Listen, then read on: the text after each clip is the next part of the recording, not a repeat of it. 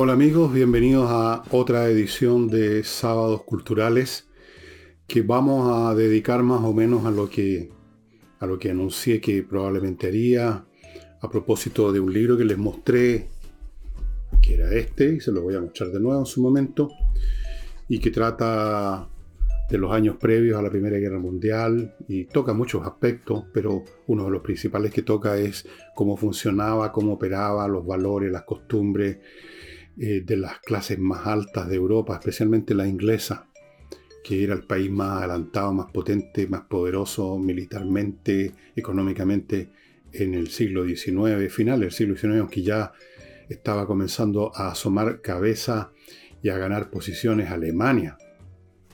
estaba industrializando y en algunos rubros ya comenzaba a sobrepasar a Inglaterra.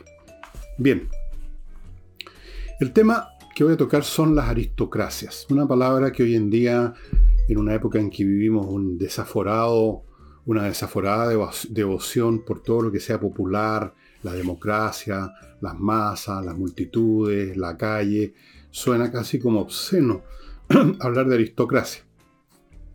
Pero antes que se asusten mucho, digamos que este concepto se refiere a un fenómeno, a una entidad social que no es exactamente equivalente a lo que ahora llamamos las clases altas, los ricos, la gente linda, los, no sé, ¿cómo le llaman? Los cuicos. No, esto es algo distinto. No son simplemente los que están arriba en un momento dado, es, una, es un grupo que tiene una continuidad en el tiempo y una serie de características que vamos a tratar de ver y verla en distintos momentos de la historia humana, hasta donde alcancemos. Partamos con el, con el nombre, el origen de la palabra aristocracia.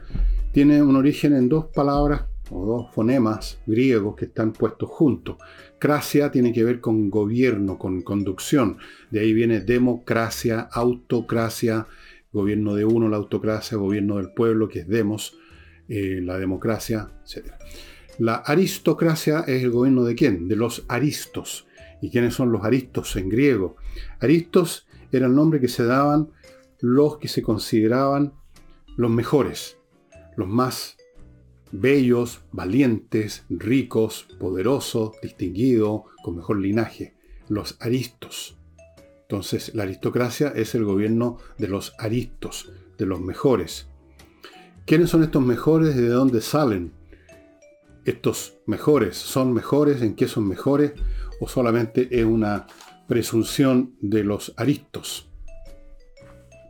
Si uno se remonta, si uno toma una sociedad cualquiera donde está gobernando, rige y crea un mundo a su imagen y semejanza, una aristocracia. Pongamos por caso la nobleza eh, feudal, los señores de la tierra, o pensemos en las familias más encumbradas de Roma, el patriciado o las nobilitas, son todas palabras que apuntan a lo mismo.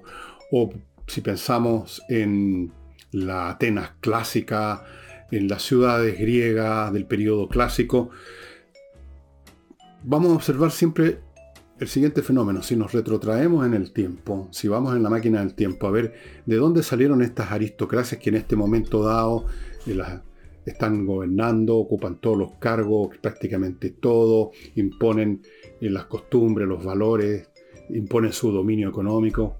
¿De dónde salieron? ¿De dónde nacen las aristocracias? El origen y fundamento de las aristocracias es la propiedad y el poder militar.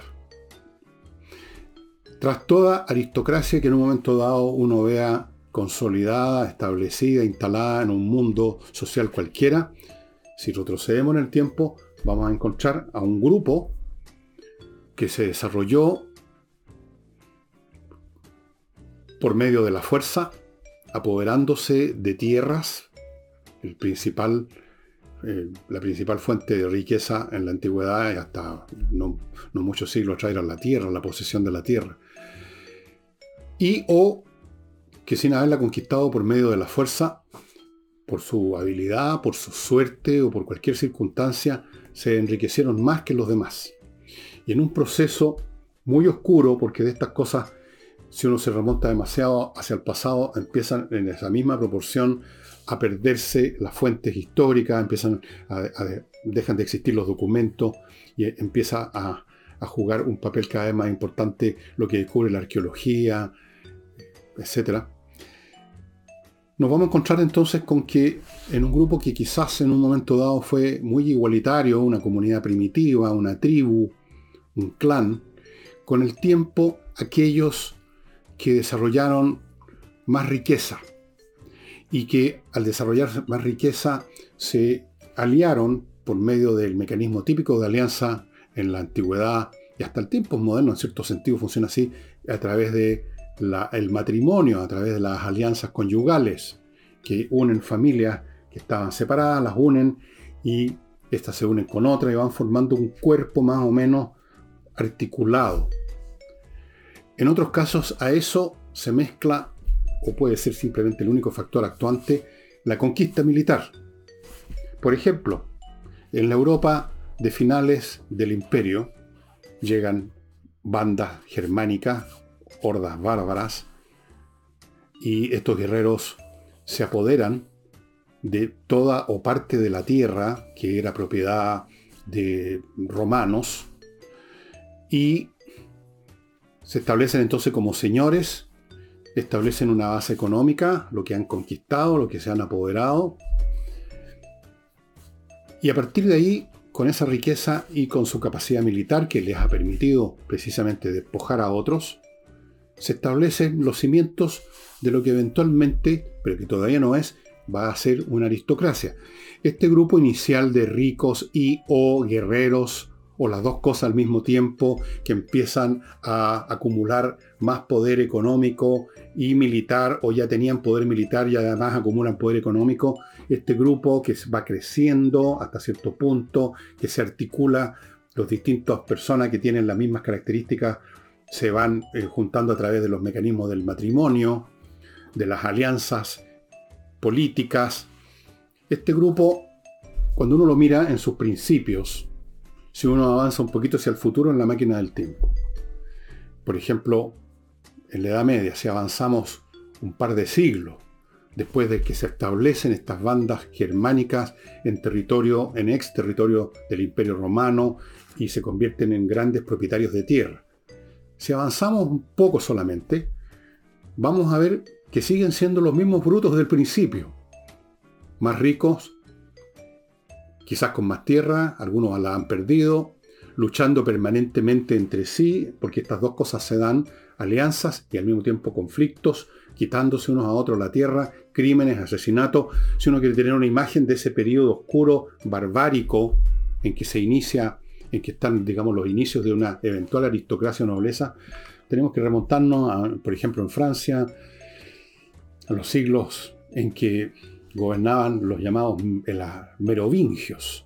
Una de crímenes y asesinatos entre reyes, entre sus hermanos, príncipes, mucha brutalidad, mucho salvajismo.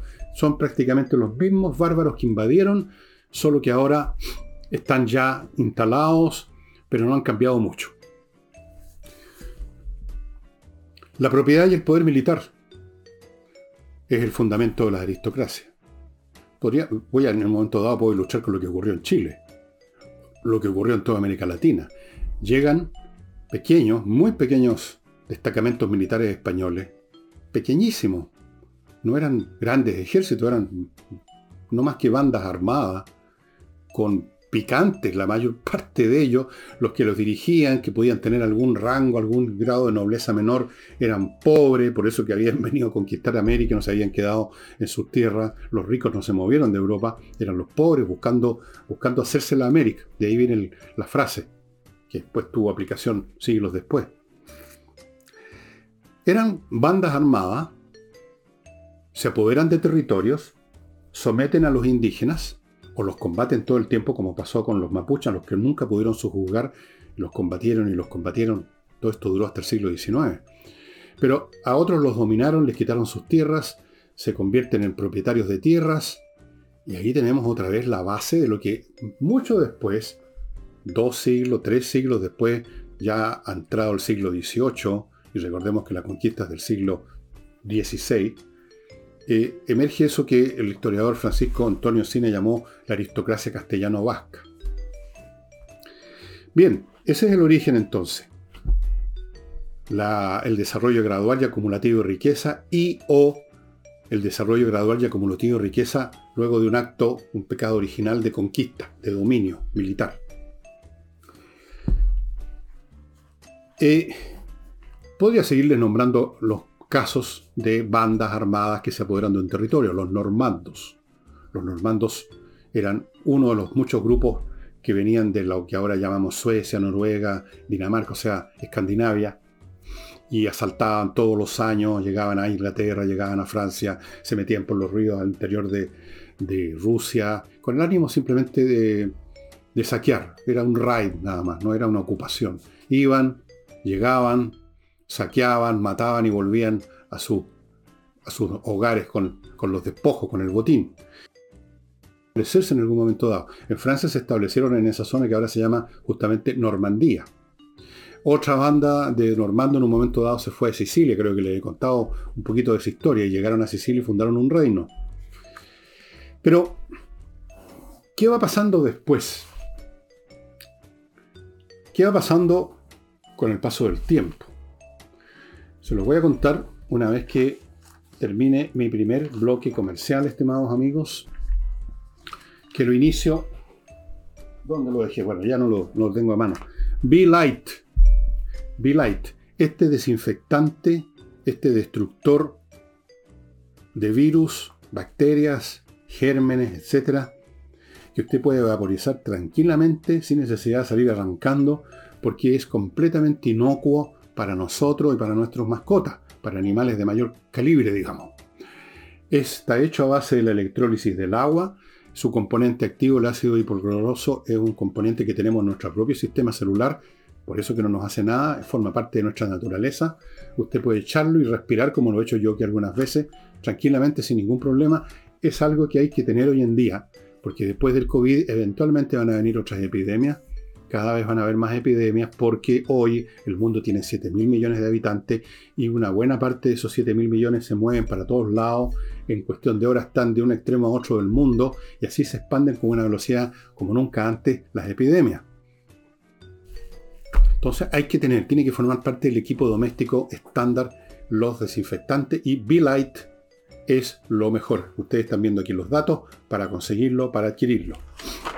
Continúo con avanzar un centro médico y psicológico integral dedicado a la atención psiquiátrica de adultos y psicológica para todas las edades.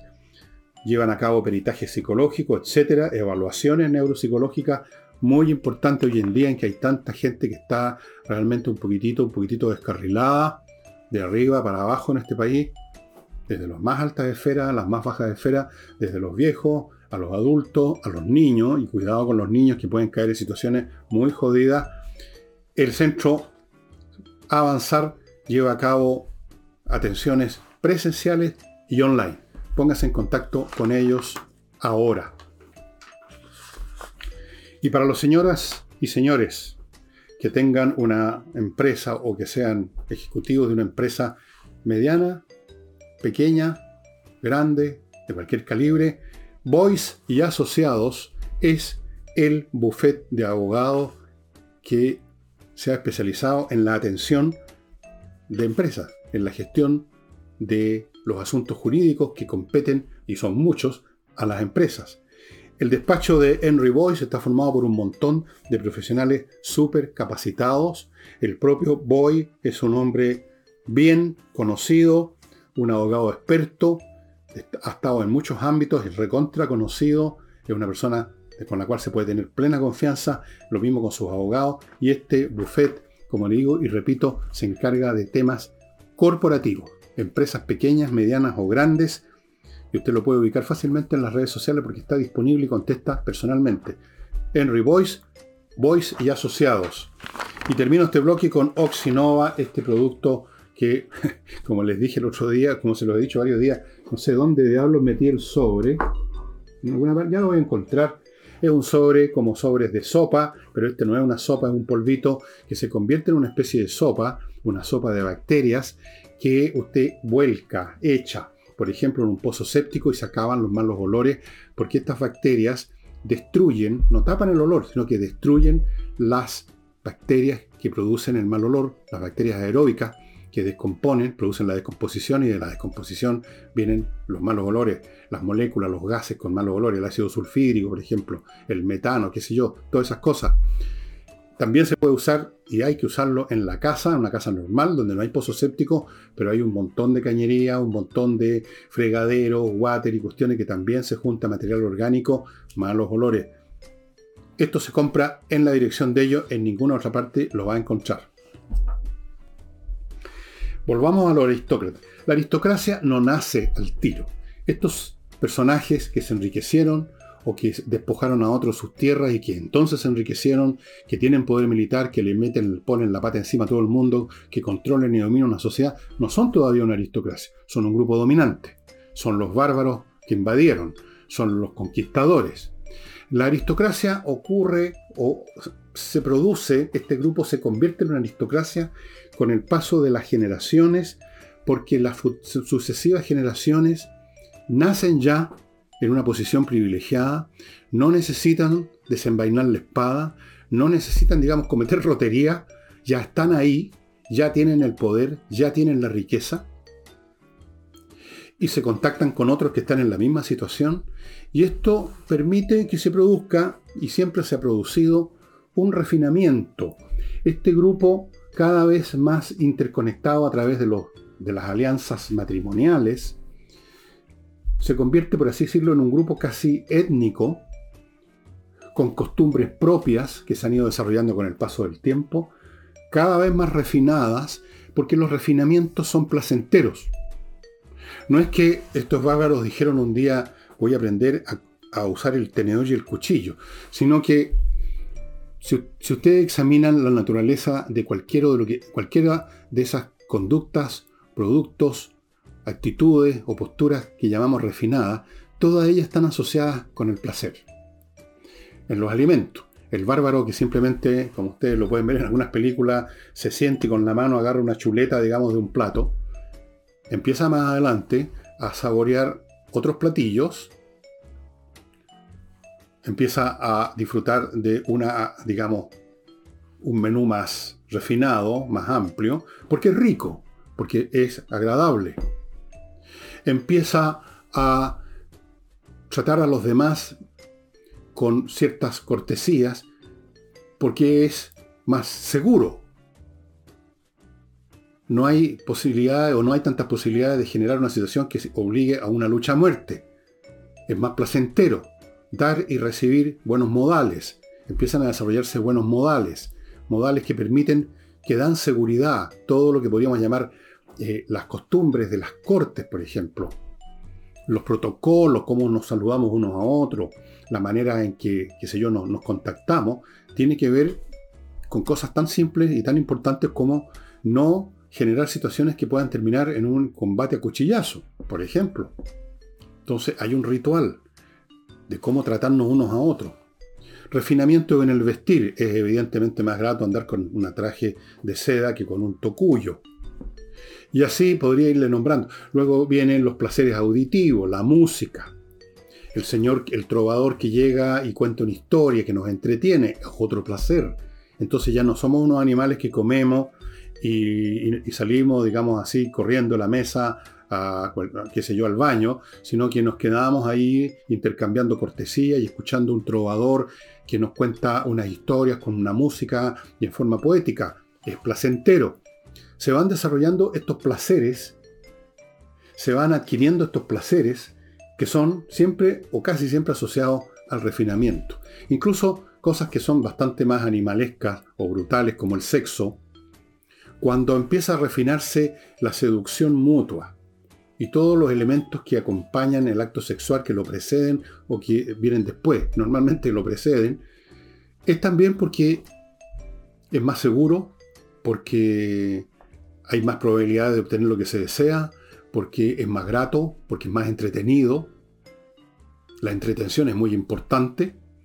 La gente, si no tiene algo que hacer, si no tiene una historia que escuchar, se aburren. Una de las grandes maldiciones de la raza humana es el tedio, el tedio que les cae a la gente encima, pero como una piedra, como una roca. Entonces, sigo, sigo avanzando.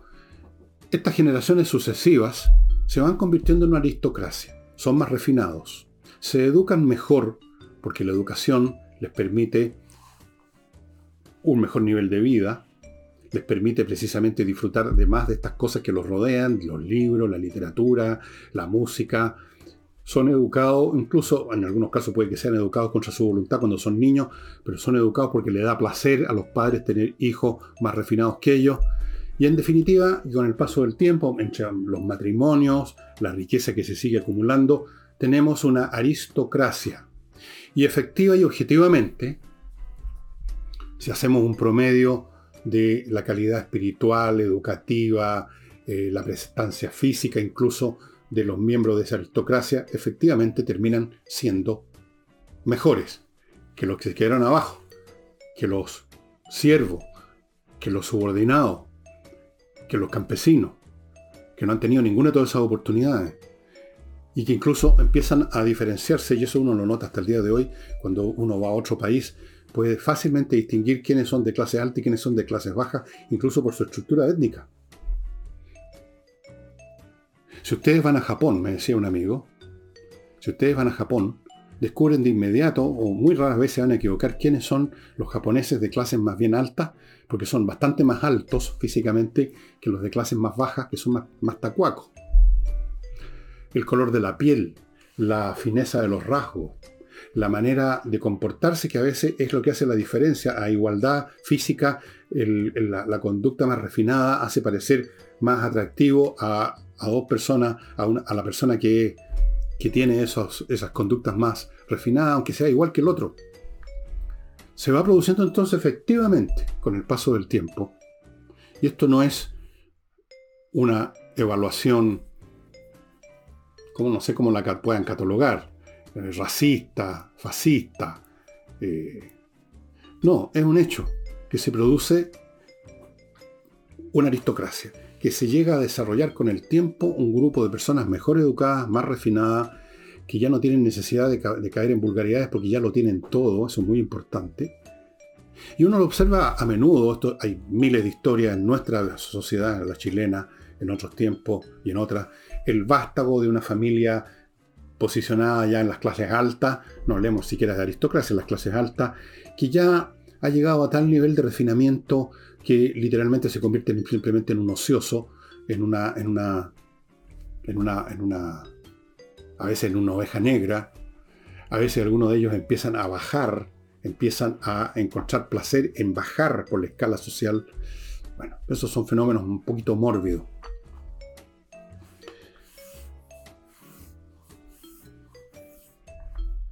Veamos el caso de las élites de las cuales trata este libro de finales del siglo XIX en toda Europa. ¿Cómo era el aristócrata británico? Los duques, los propietarios. En primer lugar, eran riquísimos. Eran propietarios de tierras por generaciones de generaciones. Tenían linajes que se podían remontar a la época de la invasión normanda en 1066 habían nacido no solo ellos, sino que sus padres sus abuelos ya en una posición de riqueza y por lo tanto de privilegio social y de privilegio político, eran, formaban parte de la casta gobernante como una cosa de derecho propio, casi como una cuestión de obligación. Yo, aristócrata, que lo tengo todo, creo que me debo, debo dedicar una buena parte de mi tiempo a la conducción del país, tengo el derecho, tengo el deber. Nobleza obliga. Eran personas tremendamente educada. La distancia que había entre un miembro del Parlamento británico o, del gobierno, de la Cámara de los Comunes o de los Lores, con un tipo que sacaran usted de cualquier parte de la calle, era monumental. Por un lado teníamos a un personaje, y ustedes pueden ver fotos en que esto está claro, de las clases bajas, eh, mal alimentado, ya con varios dientes de menos, eh, vestidos con pésimamente, eh, ah, con, un inglés realmente miserable. Por otro lado tenemos estas clases altas, educadas en los grandes establecimientos educacionales, con dominio total de por lo menos tres a cuatro idiomas, Muchos de ellos sabían griego, latín, francés, por supuesto inglés, alemán, como cosa normal. Algunos tenían además conocimiento de italiano y español. Lo normal eran tres idiomas mínimo. Yo les pregunto a ustedes cuánta gente manejan tres idiomas hoy en día. Entre las clases altas, con, suerte dos, el español y algo de inglés porque, por los negocios. Francés, cero. Alemán, nunca. O muy, muy poco, en el sur de Chile. Italiano, nadie portugués, no sé, por los jugadores de fútbol nomás. Eran bastante refinados, muy educados. Y lo mismo podemos decir de la nobleza, de las clases altas, de la aristocracia de las ciudades italianas del Renacimiento. Y así sucesivamente. ¿Para qué hablamos de la nobleza francesa? Ahora, la pregunta que viene ahora es, ¿de qué servían estas aristocracias una vez formadas? ¿No eran acaso simplemente unos parásitos del resto de la sociedad, de esos campesinos, de esos obreros pobres que le faltaban dientes, mal comidos, trabajando, como se explica acá, 17 horas al día, toda la semana, por 13 centavos la hora? ¿Cuál era su aporte? Hay una famosa frase de un, el abate Siege, un gacetillero, ideólogo, cura, activo en la Revolución Francesa, que escribió un famoso folleto en relativo a, lo que estaba ocurriendo en ese momento. Y mm, decía que el pueblo, el, el que realmente el pueblo, lo que constituía Francia era el Estado llano, los, los productores. En alguna obra de teatro, antes de la Revolución, esas obras de teatro ya bastante revolucionarias, a las cuales asistía la nobleza, porque fueron, eh, fueron muchos de ellos capturados por la, por ideología que se estaban formando. Hay un personaje que le, creo que en la obra, si no me equivoco, El Barbero de Sevilla, pero no estoy seguro, puede ser otra. Eh, un personaje que representa a un burgués, a una persona que no es noble, le reprocha a un noble lo siguiente, le dice, ustedes que no han hecho otro esfuerzo en la vida que nacer. Es así ¿Eran estas aristocracias meramente parásitos? Bueno, habían muchos parásitos, efectivamente. Habían otros que claramente no lo eran porque formaban parte del gobierno, de la clase política, diríamos ahora. Pero fuera de eso, yo diría que uno de los aportes eh, que hacen estas, estos grupos que están arriba y que se han refinado es que constituyen el el mercado y el financiamiento de las artes, en primer lugar, de la ciencia y de muchas actividades que podemos hacer equivalentes simplemente a la civilización. Ellos son los que manejan el excedente. Y ese excedente es el que paga a los artistas. Si ustedes examinan la vida de todos los grandes nombres de artistas del Renacimiento, Leonardo da Vinci, Miguel Ángel, Rafael y cientos más, miles. Pero pueden concentrarse en los nombres más conocidos. no solo en el Renacimiento, sino que después también en la época posterior del Renacimiento, en el Barroco, qué sé yo. Bueno, ¿quién pagaba a esos artistas? ¿Quién compraba sus cuadros o sus esculturas? ¿Quién les encomendaba tal o cual obra de arte? No era la doña Juanita, de Florencia, de Venecia o de Roma. Era el Papa, los arzobispos, los obispos, los príncipes de las ciudades, los grandes comerciantes, esa gente que tenía dinero y que tenía educación. Como tenía educación, le interesaba el arte. Como tenía dinero, podía financiarlo. El aporte de la aristocracia es a veces, o muchas veces, ese. Veamos ahora, por ejemplo, en Atenas. ¿Cuál fue el aporte de estos jóvenes que uno los ve aparecer y a veces discutir con Sócrates en los, en los, diálogos socráticos. ¿Quiénes eran esos personajes que aparecen y que a veces son el que le dan el nombre a, uno, de los, alguno de los diálogos, el Critón, etc. Eran jóvenes de las clases altas atenienses, no era en los remeros de las galeras, no era, digamos, los picantes que andaban en cualquier parte, eran el patriciado de Atenas, educado, que asistía a estas reuniones que se llamaban simposium, donde se comía, se bebía y se conversaba. Habían ciertas reglas de comportamiento, ciertos protocolos, hasta cómo beber y cuánto beber. Y allí en ese medio es que existía un Sócrates. Sin ese medio social, Sócrates, ¿a quién le habría dirigido la palabra? En ese medio social nació y se desarrolló Platón. Y así podría seguir dando infinitos ejemplos, que en definitiva, y para decirlo simple, una sociedad desarrolla esa elegancia y ese lujo que es el arte y la ciencia con los excedentes, lo que queda después de lo que se gastó en comer y vivir y sobrevivir. ¿Y quién maneja ese excedente sino los que están arriba?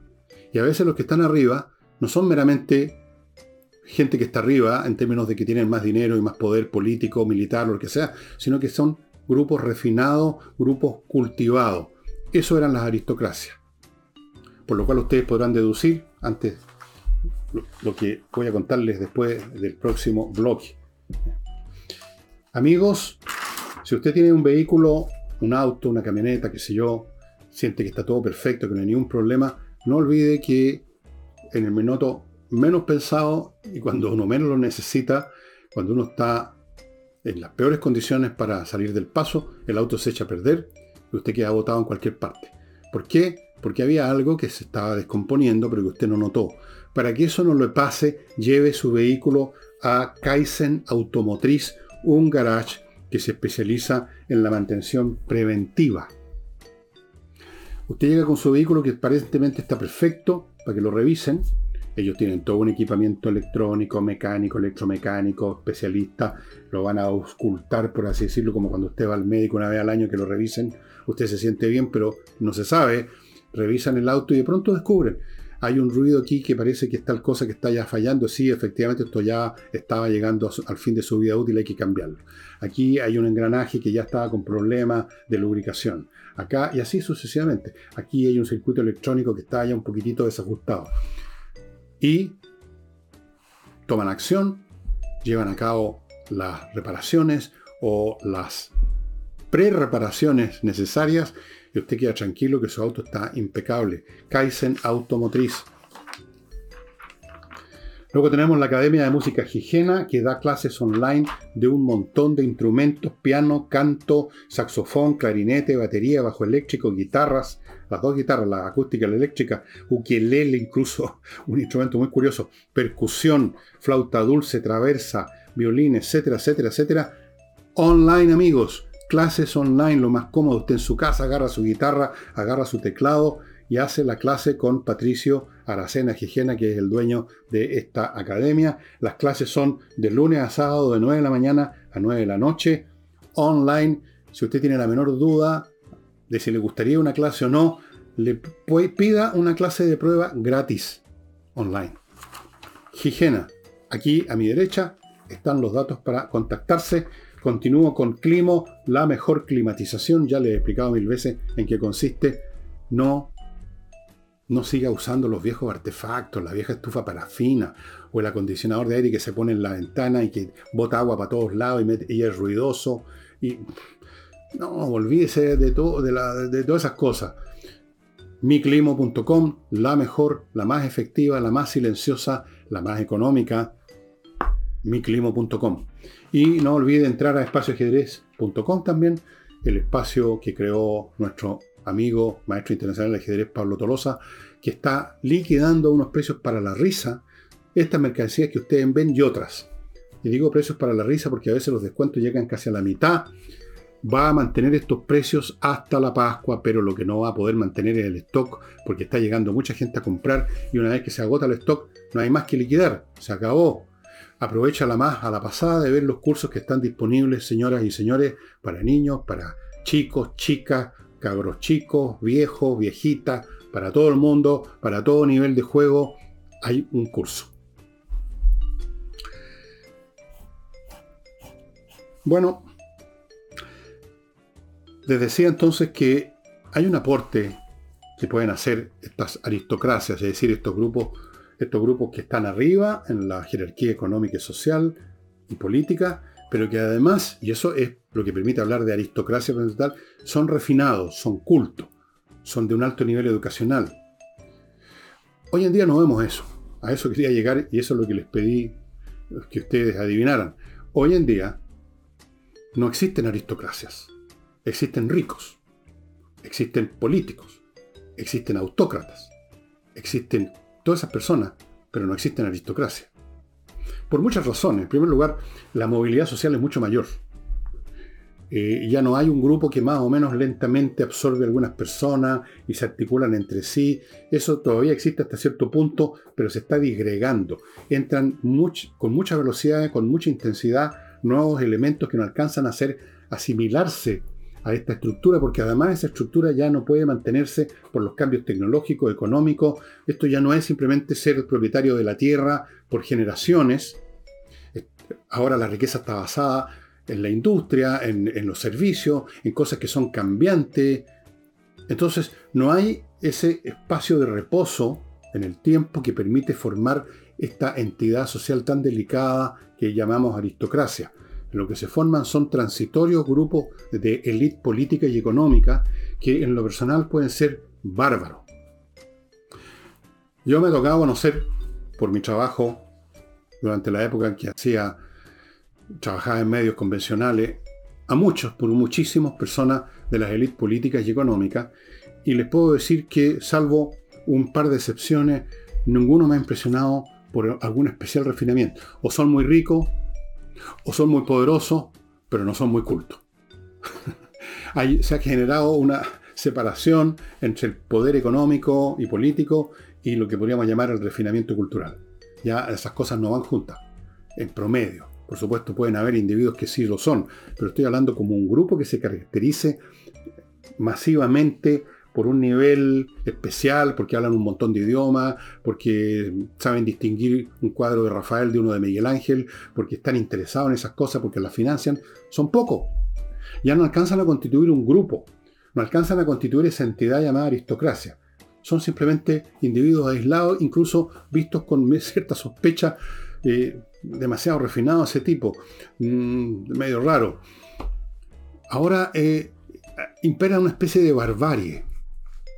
Es cuestión de escuchar una conversación en un club eh, o en estos lugares donde se junta gente, digamos, de estas esferas elevadas, y poner oído a lo que conversan y usted se da cuenta que son, no son más refinados que cualquier hijo de vecino que doña Juanita, que hablan de lo mismo, que usan el idioma del mismo modo, que son tan inarticulados como cualquiera, usted los hace escribir y no saben redactar bien. Se decía antes de un caballero, el gentleman, un gentleman decía es alguien que puede perfectamente usar un arma, sabe cómo usarla sin ser un pistolero, puede jugar una decente partida de ajedrez sin ser un ajedrecista profesional, puede, sabe, entiende y disfruta la buena música sin ser un músico, Puede incluso tocar un instrumento sin ser un instrumentista. Puede perfectamente cabalgar en un caballo sin ser un equitador. O sea, es una persona que maneja muchos ámbitos, que sabe escribir sin ser un escritor. Puede escribir sus memorias correctamente y incluso con gracia, como muchos lo hicieron en ese periodo histórico en que habían esta aristocracia. Muchos de los documentos que tenemos que nos permiten entrar más en los vericuetos de la vida cotidiana de ciertos periodos históricos derivan de memorias escritas por estas personas que tenían educación y algunos tenían incluso talentos. Eso corresponde a un mundo que ya no existe y por eso ahora llega el momento de mostrarles los libros. Este que se los mostré me parece que ayer precisamente, y que ya lo estoy releyendo, lo empecé a releer, donde está un, retrato del mundo antes de la Primera Guerra Mundial, donde aparece mucho, mucha descripción de estos círculos mágicos de poder, de riqueza y de refinamiento. Les muestro este otro, escrito, el último libro que escribió Stefan Zweig antes de suicidarse, El mundo de ayer, donde está maravillosamente descrito el mundo de la Viena del imperio austrohúngaro, donde había gran refinamiento, cómo se vivía. Este Stefan Zweig era de una familia judía con un buen nivel económico, así que se pudo educar, fue un muy buen escritor, y por lo tanto mucho de lo que aquí nos cuenta de esta Europa es esa Europa que se codeaba esta Europa, digamos, con una aristocracia, con una nobleza repleta de refinamiento, pero que estaba ya acercándose al abismo. Y luego tenemos este otro libro que no se concentra puramente en las élites eh, económicas, pero los victorianos. Aquí tenemos un buen retrato de la época victoriana y por supuesto gran parte del retrato está constituido por lo que hacían, decían, comían, bebían, compraban, pagaban y financiaban las clases altas de Inglaterra, la época victoriana. Los tres libros, como ustedes ven, este lo tengo lleno de notas también. Todos estos libros los he leído con mucho interés y yo los invito a que los encuentren. Todos estos libros están disponibles. De este no lo verifiqué, pero estoy seguro que sí está disponible. Los victorianos de A. N. Wilson. Van a aprender mucho de ese periodo histórico. Hay fotografías. Em, entre paréntesis, de personajes de esa época. De todos los tipos.